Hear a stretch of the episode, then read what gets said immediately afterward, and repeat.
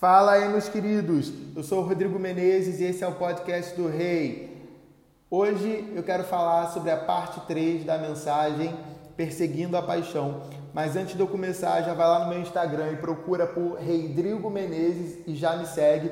Independente da plataforma digital também que você estiver me escutando, vai lá e segue o meu perfil, se inscreve é, para você continuar recebendo mensagens como essa na sua plataforma. Beleza? Eu quero ler com vocês Colossenses 3. Abre comigo Colossenses 3. Nós vamos ler o capítulo inteiro a partir do versículo 1. Diz assim: Portanto, já que vocês ressuscitaram com Cristo, procurem as coisas que são do alto, onde Cristo está assentado à direita de Deus. Preste atenção nisso nós já ressuscitamos com Cristo, nós nascemos de novo. Todos aqueles que creram em Jesus com o coração e confessaram com a sua boca, esses agora ressuscitaram com Cristo, nasceram de novo. Então nós que nascemos de novo, que morremos e ressuscitamos com Cristo, precisamos procurar as coisas que são do alto Versículo 2: Mantenham o pensamento nas coisas do alto e não nas coisas terrenas. O que, que o alto vem falando com você? O que, que o alto fala a seu respeito? O que, que o alto fala sobre a sua identidade, sobre o seu caráter, sobre o seu futuro? Então, o nosso pensamento precisa estar nas coisas lá do alto e não nas coisas daqui da terra, porque as, na, a, Perdão, porque as coisas aqui da terra, se você pensar nelas, você vai ter um pensamento limitado, você vai ter um pensamento que diz que você não consegue, que você não pode, você abre uma empresa e não está acontecendo da maneira que você esperava. Aí você começa a desanimar porque você acha que então vai piorar cada vez mais. Mas quando nós temos o pensamento nas coisas do alto, nós começamos a lembrar e crer que Deus ele é bom e que ele está no controle de todas as coisas e que ele vai fazer um milagre acontecer, porque nós pensamos como o alto pensa e não com as coisas aqui na terra que são limitadas, fracassadas e frustradas. Se você ficar com o pensamento nas coisas da terra, você vai viver como uma pessoa frustrada, decepcionada, amargurada, crendo nas mentiras do diabo sobre quem você é e sobre o seu futuro. Mas a partir do momento em que você manter o pensamento nas coisas do alto, até a maneira que você se enxerga e as coisas do seu futuro vão começar a ser transformadas. Aqui no versículo 2 está dizendo: mantenham, ou seja, nosso pensamento não está nas coisas do alto o tempo inteiro. Tem horas que a gente perde foco, mas a gente precisa se esforçar para manter o pensamento nas coisas do alto e não nas coisas terrenas. Versículo 3: Pois vocês morreram e agora a sua vida está escondida com Cristo em Deus. Aquele seu caráter, aquela sua personalidade passada, aquela sua característica do passado, aquela sua natureza ruim, ela morreu. Agora a sua vida está escondida com Cristo em Deus. Você tem uma identidade em Cristo. Versículo 4: Quando Cristo, que é a sua vida, for manifestado, então vocês também serão manifestados com Ele em glória. Assim, façam morrer tudo que pertence à natureza terrena de vocês, tudo aquilo que é da sua identidade corrompida, personalidade, caráter, vícios antigos que não tem a ver com o reino de Deus, vocês precisam, nós precisamos fazer morrer. O que, que são essas coisas? No próprio versículo 5 fala imoralidade sexual, impureza, paixão, desejos maus, paixão desse mundo, tá? Desejos maus e a ganância, que é idolatria. Por que, que a ganância é idolatria? Porque quando você é uma pessoa gananciosa, você está idolatrando coisas, você está adorando a coisas. Quem é o seu Deus? É o Senhor são as coisas desse mundo? É o dinheiro? Ai meu Deus, eu estou sem dinheiro. Ei, você tem Deus. Quem é mais importante para você? Entende? Versículo 6 é por causa dessas coisas que vem a ira de Deus sobre os que vivem na desobediência, as quais vocês praticaram no passado, quando costumavam a viver nelas, ou seja, agora vocês não estão mais nisso, agora vocês nasceram de novo, versículo 8.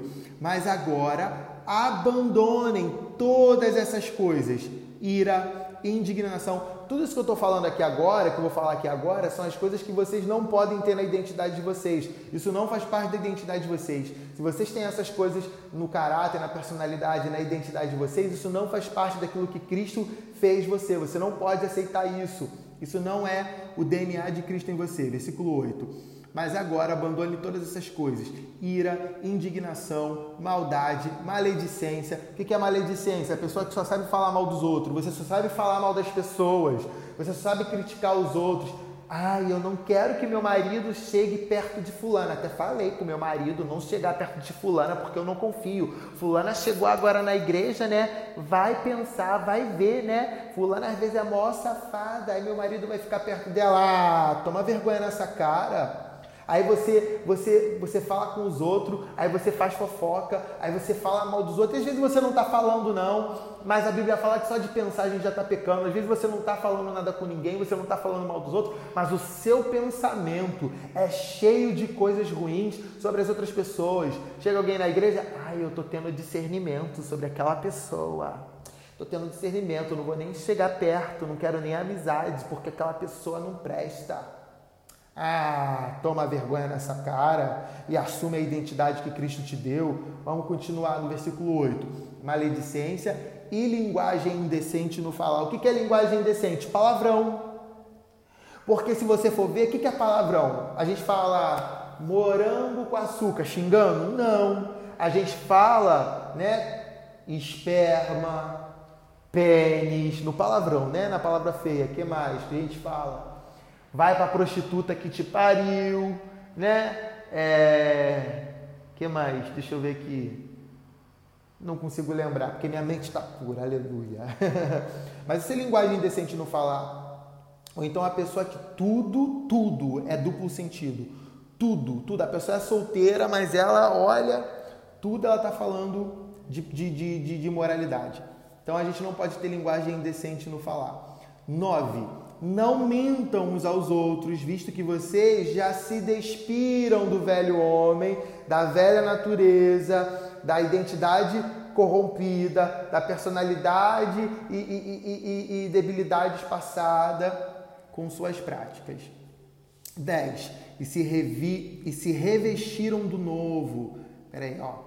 Não, voltando ao 9, para a gente não ficar perdido. Não mintam uns aos outros, visto que vocês já se despiram do velho homem com suas práticas e se revestiram do novo, o qual está sendo renovado em conhecimento, a imagem do seu Criador.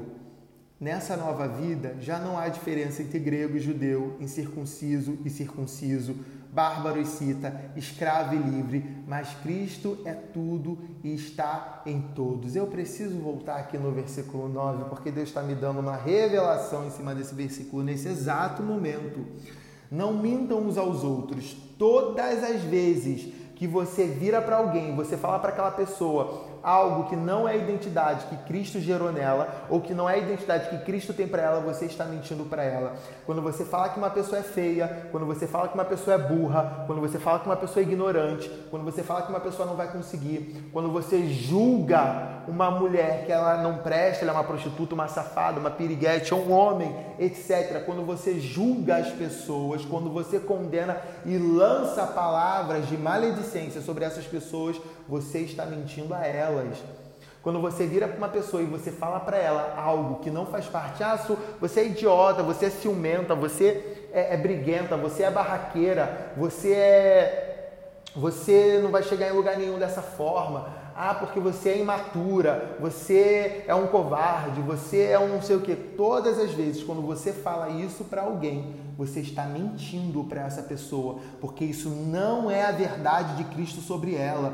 Todas as vezes que você lança isso sobre alguém, você está mentindo. E a Bíblia está falando no versículo 9: não mintam uns aos outros visto que vocês já se despiram do velho homem com as suas práticas e se revestiram do novo, o qual está sendo renovado em conhecimento à imagem do seu Criador. Já foi renovado? Não. Vocês se revestiram, se revestiram, mas está sendo renovado em conhecimento, porque não é do dia para a noite. Vocês não vão ser, nós não seremos transformados do dia para a noite. É um processo. Nós já nascemos de novo, nós já morremos com Cristo, ressuscitamos com Ele, recebemos a identidade, mas nós estamos sendo renovados em conhecimento na imagem do nosso Criador. Ou seja, de pouco em pouco, de glória em glória, nós estamos sendo transformados, nós seremos como é, o Pai é, como Jesus é, como o Espírito Santo é.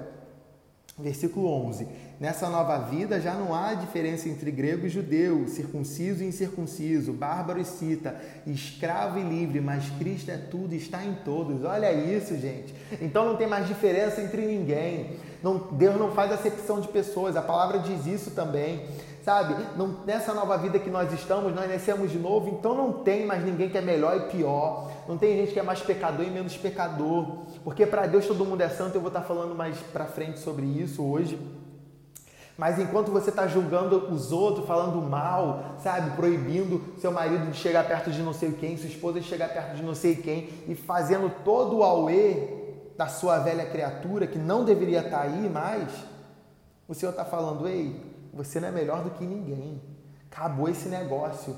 Acabou esse negócio de hierarquia. Existe hierarquia para a gente servir. O que, que eu quero dizer com isso? Quanto mais você cresce no reino, em hierarquia, no reino não, quanto mais você cresce é, é, na estrutura igreja, mais você tem que servir. Então o pastor ele serve mais do que os membros. É tudo sobre servir. Mas diante de Deus não tem isso não tem mais maior e menor, porque Cristo está em tudo. Então, quando você olhar para uma prostituta, você precisa ver Cristo nela, porque Cristo tem uma identidade para ela, Cristo tem uma verdade para ela. Aquela prostituta, aquilo que ela está vivendo é uma mentira, não é o que Deus tem para ela. Aquela pessoa fofoqueira, aquela pessoa mentirosa, aquele homossexual, não é a verdade de Cristo sobre a vida deles. E você precisa declarar, porque você é a boca profética. Então, para de mentir a identidade das pessoas e começa a falar a verdadeira identidade delas. Versículo 12: Portanto, como povo escolhido de Deus, olha, nós já fomos escolhidos por Deus, continuando, santo, ou seja, ele nos chama de santo, continuando, e amado, ou seja, nós somos escolhidos, santos e amados. Portanto, como povo escolhido de Deus, santo e amado, revistam-se de profunda compaixão, bondade, humildade, mansidão e paciência. Isso é a sua identidade em Cristo. Versículo 13. Su... Opa, rotei, perdão. 13. Suportem-se uns aos outros e perdoem as queixas que tiverem uns contra os outros. Perdoem como o Senhor lhes perdoou, porque se você perdoou, você não vai ficar falando isso para os outros. A pessoa faz alguma coisa contigo, você já quer contar para outra pessoa. Sabe por quê? Porque você quer colocar aquela outra pessoa contra aquela pessoa, porque você quer justiça. E a nossa justiça, a palavra de Deus diz que é trapos de imundícia. A justiça de Deus é superior. Então para de querer fazer fofoca para fazer justiça porque te injustiçaram, porque falaram mal de você, porque te perseguiram. Fulano fez isso e para de falar perdoa, libera o perdão, suporte. Suportar não é, ah, eu suporto a pessoa, não é esse suportar que aqui está dizendo, é suportar de dar suporte, de ajudar, de fortalecer. Então, se eu puder traduzir essa parte no original, eu posso falar: fortalecei-vos uns aos outros e perdoem as queixas que tiverem uns contra os outros. Perdoem como o Senhor lhes perdoou. E como é que o Senhor te perdoou? A Bíblia fala que o Senhor lançou os nossos pecados no mar do esquecimento. Então a gente não tem que ficar remoendo o passado de ninguém. Perdoou, esqueceu. Ah, perdoar não é esquecer. É sim, porque se a palavra está dizendo perdoem como o Senhor lhes perdoou, o Senhor esqueceu. Então nós precisamos esquecer também. Versículo 14. Acima de tudo, porém, revistam-se do amor, que é o elo perfeito. Ela é aquilo que une tudo. A hora que você amar o seu próximo, você vai ver Jesus alcançando ele. Jesus não alcançou sua família, não está alcançando ninguém porque talvez falta amor no seu coração.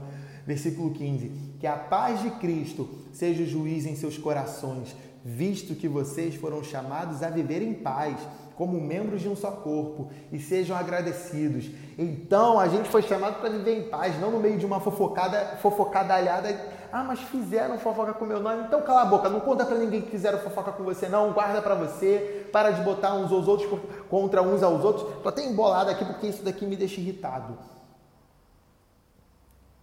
E eu sei que eu estou sendo boca de Deus aqui nesse momento. Aleluia. Versículo 16 habite ricamente em vocês a palavra de Cristo. Ensinem e aconselhem-se uns aos outros com toda a sabedoria e cantem salmos, hinos e cânticos espirituais com gratidão a Deus em seus corações, ou seja, com cânticos em línguas. Lembrando lá do primeiro podcast que cânticos espirituais são cânticos em línguas. Se você quer entender mais sobre isso, vai lá no primeiro podcast que se chama O Batismo no Espírito Santo, versículo 17. Tudo o que fizerem, seja em palavra ou em ação, façam-no em nome do Senhor Jesus, dando por meio dele graças a Deus Pai. Mulheres, sujeitem-se aos seus maridos como convém a quem está no Senhor. Então, mulheres, a sua identidade em Cristo vai te levar, você que é casada, vai te levar a se sujeitar aos seus maridos 19. Maridos, amem suas mulheres e não as tratem com amargura. Então, na nossa identidade, homens casados como eu, nós vamos amar as nossas mulheres e não vamos tratá-las com amargura.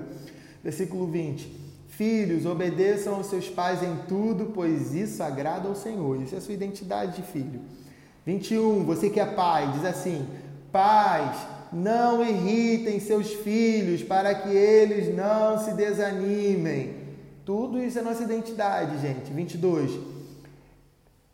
Servos, obedeçam em tudo aos seus senhores terrenos, não somente para agradar os homens quando eles estão observando, mas com sinceridade de coração, pelo fato de vocês temerem ao Senhor tudo que fizerem, façam de todo o coração como para o Senhor e não para os homens, sabendo que receberão do Senhor a recompensa da herança, é a Cristo, o Senhor, que vocês estão servindo. Como é que vocês têm se posicionado no trabalho de vocês?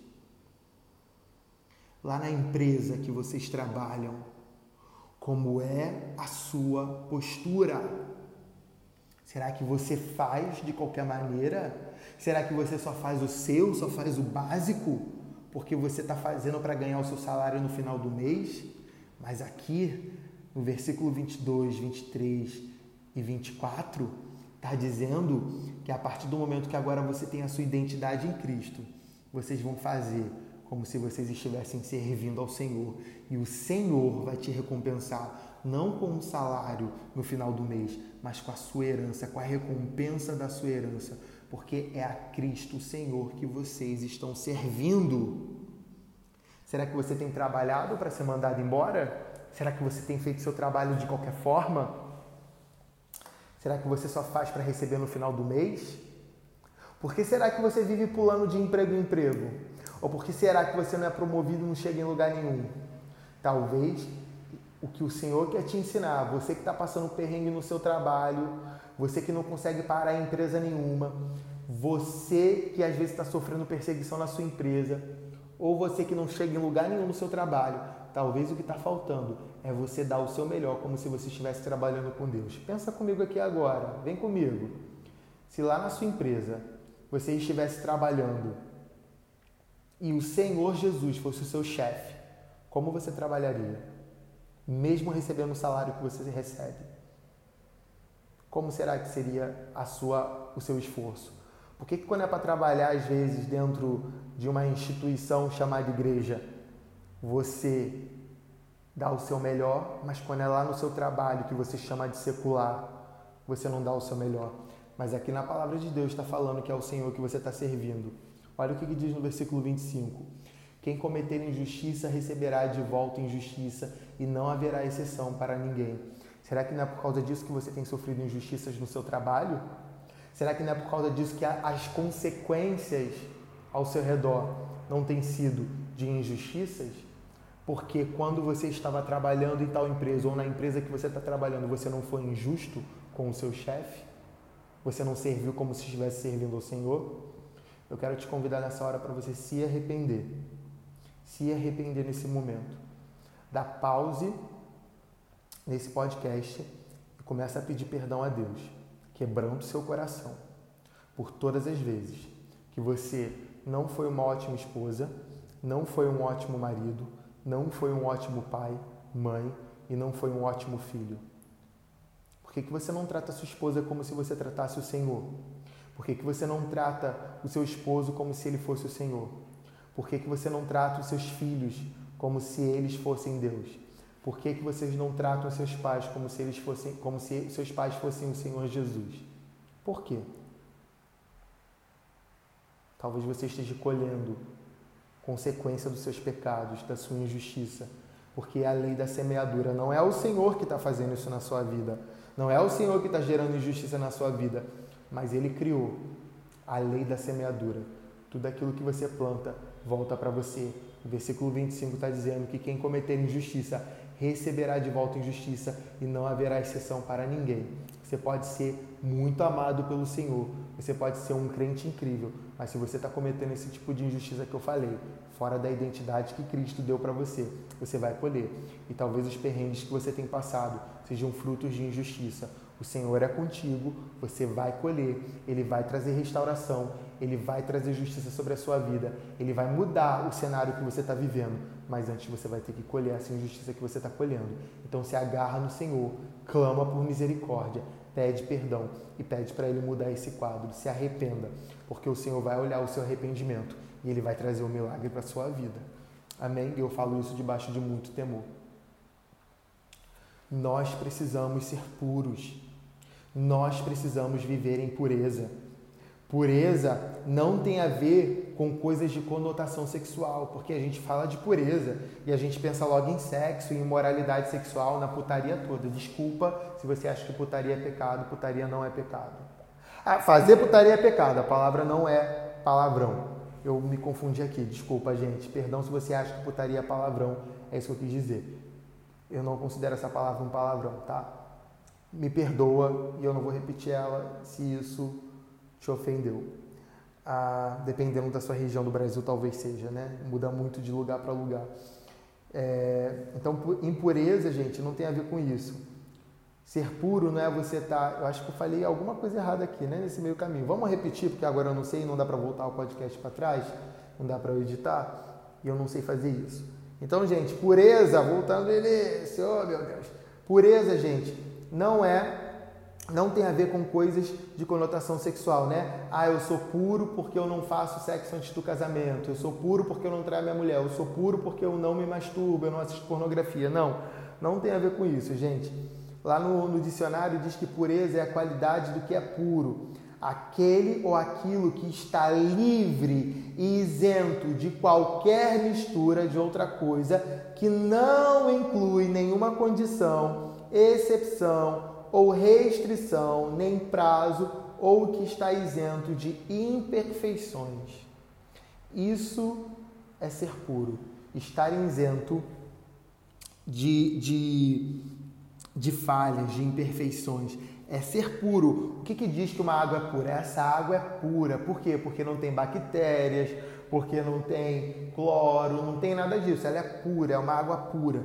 Então, ser puro é ser 100% livre de tudo aquilo que não faz parte da minha identidade em Cristo. Todas as vezes que eu acredito e me movo de acordo com as mentiras do diabo sobre a minha identidade, eu estou sendo impuro. E isso é pecado, pelo amor de Deus.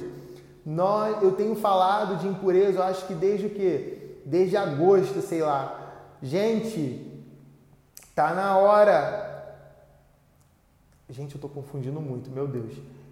Eu não sei se eu falei certo. É, perdão.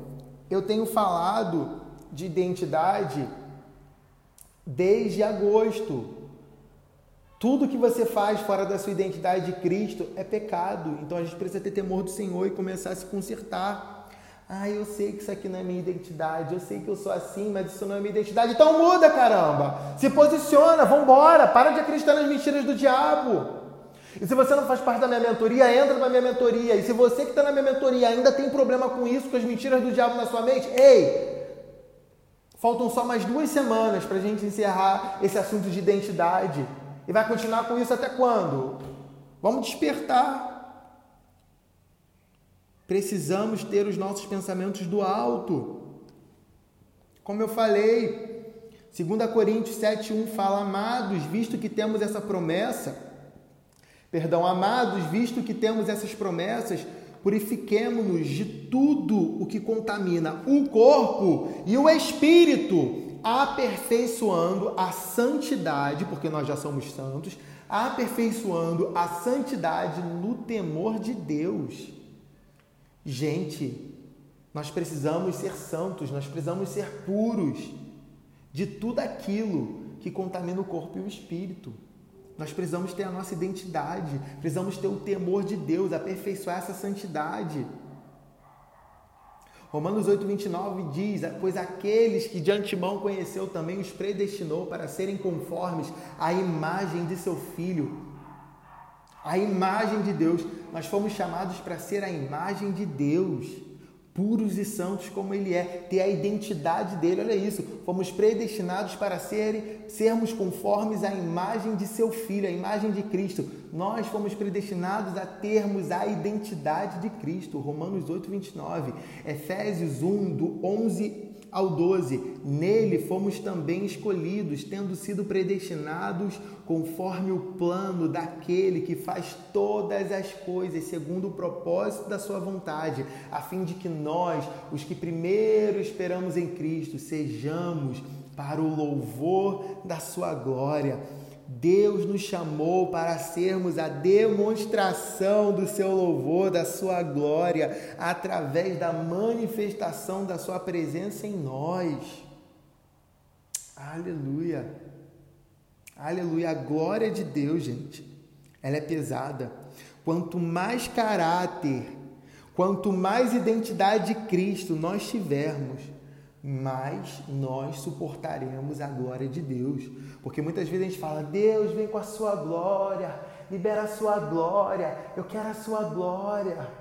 Vem, derrama tua glória, queremos ver tua face, queremos ver tua face, e vem, derrama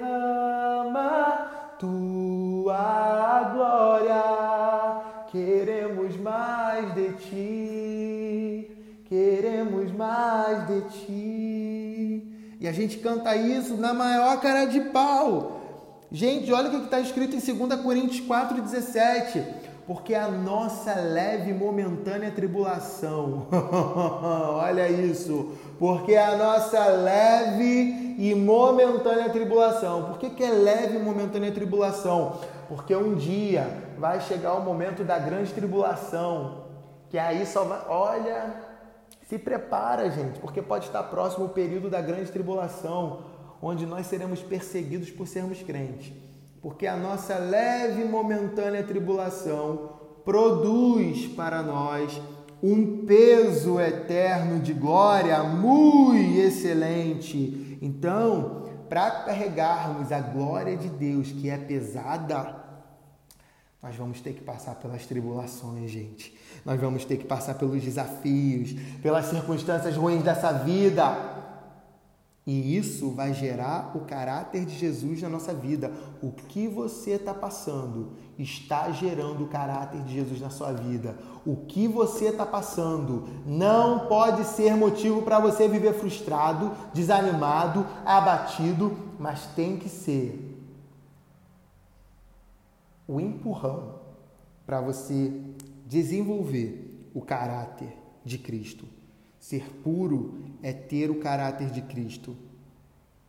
Poder sem pureza gera arrogância, tirania, orgulho, atitudes abusivas.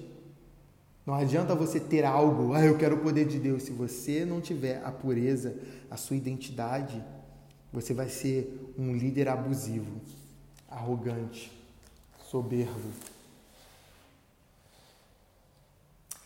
O Pai já nos deu tudo que nós necessitamos para vivermos em pureza. 1 Coríntios 10, 13 fala: Não sobreveio a vocês tentação que não fosse comum aos homens, e Deus é fiel, Ele não permitirá que vocês sejam tentados além do que podem suportar. Mas quando forem tentados, Ele lhes providenciará um escape para que o possam suportar.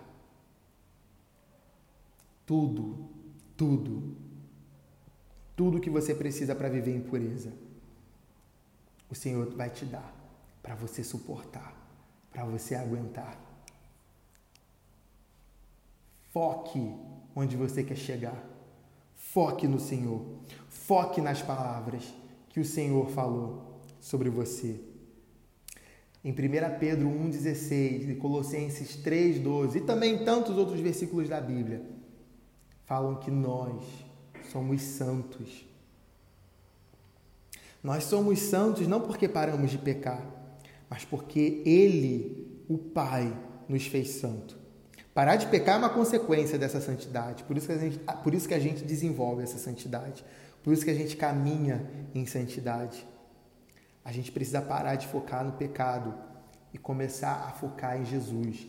A gente precisa parar de focar nas mentiras do diabo sobre a nossa identidade, sobre quem nós somos e o nosso futuro e começar a focar em quem Jesus fala que nós somos e vamos viver. Em Salmo 115 diz que nós nos tornaremos iguais ao que ou a quem nós adoramos. Então, se você focar, se você contemplar o pecado, as suas debilidades, as suas falhas, as mentiras do diabo, você vai ser aquilo mesmo. Você vai viver aquilo mesmo. Agora, se você focar no Senhor, se você adorar o Senhor, se você prosseguir em conhecer o Senhor, se você olhar para tudo aquilo que o Senhor, focar, contemplar tudo aquilo que o Senhor fala sobre você e o seu futuro, você vai viver isso, você vai se tornar isso. 2 Coríntios 3,18 fala: Mas todos nós, com o rosto descoberto, refletindo como um espelho a glória do Senhor, somos transformados de glória em glória na mesma imagem, como pelo Espírito do Senhor. Então é como se a gente fosse um espelho, a gente para na frente do Senhor e a imagem do Senhor, a identidade, as características do Pai começam a ser impregnadas em nós. Então, quando nós focamos no Senhor, quando nós focamos nas palavras que Ele fala sobre nós e o nosso futuro, a gente começa a se tornar exatamente aquilo que Ele fala. Talvez você não esteja vivendo tudo que é para você viver, porque você não está focando no Senhor, você está focando no problema e não focando no resolvedor dos seus problemas. Aleluia. A transformação ela vem através do poder do Espírito Santo, não é na força do seu braço, é no poder de Deus. João 6, 63 fala: o espírito da vida. A carne não produz nada de que se aproveite. As palavras que eu lhes disse são espírito e vida. É Ele quem te dá a vida. É Ele quem te dá o poder para você ser transformado. 2 Coríntios 3,6 fala: Ele nos capacitou para sermos ministros de uma nova aliança, não da letra, mas do Espírito, pois a letra mata, mas o Espírito vivifica. Existe essa vida na sua identidade que o Espírito traz, não da letra, mas do Espírito. Vocês, nós somos ministros desse novo testamento, dessa nova aliança. Quanto mais você busca Deus, mais apaixonado você fica, mais cheio dele você fica e menos cheio de impureza. Você se esvazia das impurezas, das mentiras do diabo sobre você. Sabe por que você está sendo escravo do pecado? Sabe por que você não consegue largar alguns tipos de pecado? Porque você não está caminhando na identidade de Cristo sobre você. E quanto mais você busca Deus, mais vazio dessas coisas você vai ficando. E mais santo, mais puro você vai sendo. E o pecado não, não vai ter mais domínio sobre vocês. É... Deus, ele primeiro ele tirou a gente do inferno, né? Ele salvou a gente. A salvação é quando o Senhor tira a gente do inferno. Mas agora ele precisa tirar o inferno de nós. Ele precisa tirar o inferno de você, porque você tem acreditado nas mentiras do diabo há tantos anos que não adiantou somente ele te salvar. Agora ele precisa arrancar o inferno de dentro de você. Ele precisa te curar e te libertar. Meu Deus. Gálatas 5, né? 16 fala: Por isso digam, vivam pelo Espírito, de modo nenhum satisfarão os desejos da sua carne. Se deixem encher dessas verdades do Espírito Santo. E aí vocês não vão mais viver satisfazendo os desejos e as mentiras que estão na sua carne. Tito 1, do 15 ao 16 fala: Para os puros todas as coisas são puras, para os impuros, os descrentes, nada é puro. De fato, tanto a mente como a consciência deles estão corrompidas. Eles afirmam que conhecem a Deus, mas por seus atos o negam. São detestáveis, desobedientes e desqualificados para qualquer boa obra. Para de separar santo de secular. Não existe santo secular. Tudo é puro e santificado pelo Senhor. O seu trabalho, ali tem que ser o seu ministério. Você tem que trabalhar como se você estivesse trabalhando para o Senhor. Você tem que servir na sua casa, a sua família, se relacionar com o seu próximo como se você tivesse relacionado com o Senhor. Como será que você tem tratado as pessoas ao seu redor? O que, que você tem falado para elas? Você precisa de pureza, porque todos aqueles que são impuros têm a mente, a consciência corrompida, afirma que conhece a Deus, mas os seus atos de impureza, de falta de identidade, está negando isso. Olha o que a Bíblia está te chamando de detestável, desobediente e desqualificado para qualquer boa obra. Então para de agir, para de acreditar nas mentiras do diabo, para de agir de acordo com as mentiras do diabo. E se posicione de acordo com a identidade que o Pai liberou sobre a sua vida. Meu Deus. A transformação, ela é um processo. Gálatas, perdão, 2 Coríntios 3, 18 fala, mas todos nós, é aquilo que eu falei, né? Com, com o rosto descoberto, refletindo no espelho a glória do Senhor, somos transformados de como? De glória em glória, na mesma imagem, como pelo Espírito do Senhor. Então o Espírito Santo nos transforma de glória em glória. É um processo, não é do dia para a noite, não é instantâneo, não é no instalar de dedo. Você não vai receber uma oração, uma transferência de unção e tudo vai mudar. Você vai passar por um processo. Nada nessa vida é instantâneo. Ah, eu recebi uma palavra de Deus para abrir um negócio, e o negócio não está acontecendo da maneira que eu esperava. Não vai acontecer. Deus ele não quebra princípios que ele criou. Você vai passar pelos processos. Você vai viver uma transformação de glória em glória. É como uma musculação. Você não cresce do dia da noite porque você foi ontem para a academia. Você vai ter que criar uma rotina e permanecer naquela rotina, naquela dinâmica, uma boa alimentação, horário certo, quantidade certa, peso certo, e aí os seus músculos vão crescer. Você pode até determinar a velocidade que os seus músculos crescem. Não é do dia para a noite, mas o processo ele vai ser mais demorado ou mais rápido de acordo com a sua resposta. E talvez, se a sua resposta estiver sendo uma resposta ruim, fora das verdades que Cristo falou sobre você, se você está murmurando, se você está frustrado, se você está reclamando, se você não está caminhando e se posicionando de acordo com aquilo que Cristo já falou sobre você, você não vai ver tão cedo o milagre acontecendo. Sinto muito te informar isso, mas o nosso Pai trabalha com processos. Galatas 4,19 fala: Meus filhos, novamente estou sofrendo dores de parto por sua causa, até que Cristo seja formado em vocês. Então, Paulo estava investindo na igreja, ele sabia que Cristo ser formado naquela, naquela galera seria um processo. A transformação acontece através também dos nossos pensamentos. 2 Coríntios 10, do 4 ao 5 Está falando, as armas com as quais lutamos não são humanas, pelo contrário, são poderosas em Deus para destruir fortalezas. Destruímos argumentos e toda pretensão que se levanta contra o conhecimento de Deus. E levamos cativo todo pensamento para torná-lo obediente a Cristo.